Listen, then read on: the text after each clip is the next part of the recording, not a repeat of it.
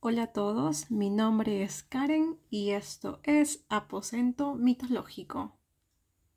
Muchos de nosotros probablemente sabemos que la mayoría de las historias creepypastas son ficticias, pero ¿hay creepypastas basadas en eventos o fenómenos de la vida real?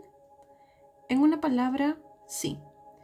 Personalmente creo que las historias bizarras son aún más bizarras si hay algo de verdad en ellas las hace más auténticas y por ende mejores y terroríficas. El mundo es un lugar maravilloso, sin embargo, también puede ser bastante perturbador. Y es por ello que hoy les hablaré de una de las enfermedades mentales más desconcertantes que existen, el síndrome de Capgras.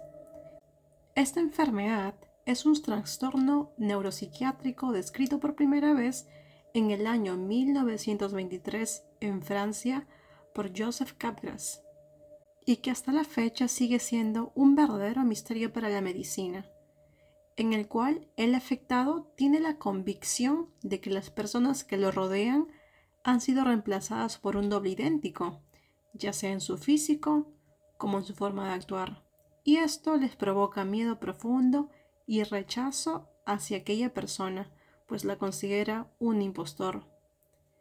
La siguiente historia está basada en un hecho real. Charles, de 36 años, sin antecedentes patológicos, consulta a petición de la familia por notables cambios de comportamiento, apatía, aislamiento social, percepciones paranoicas de daño y agresiones verbales con amenazas de muerte hacia familiares y amigos.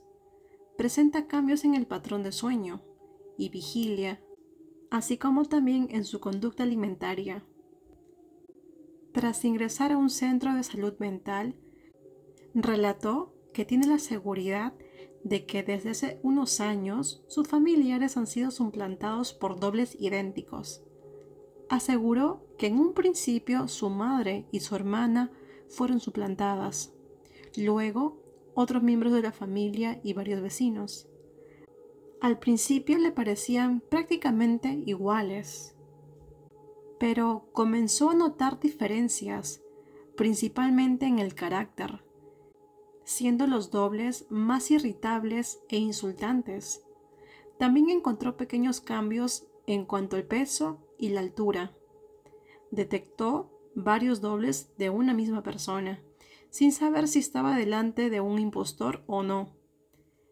También explicó que su familia, amigos y vecinos estaban involucrados en una conspiración en su contra.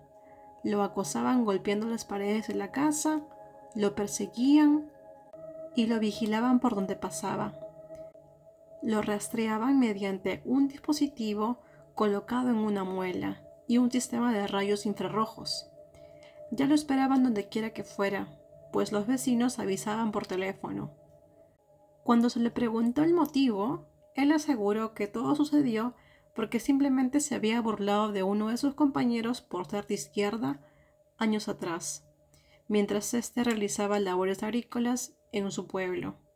Por último, creyó que sus padres eran comunistas y que todos se habían puesto en su contra. Bueno amigos, eso ha sido todo por hoy. Espero que les haya gustado. Hasta la próxima.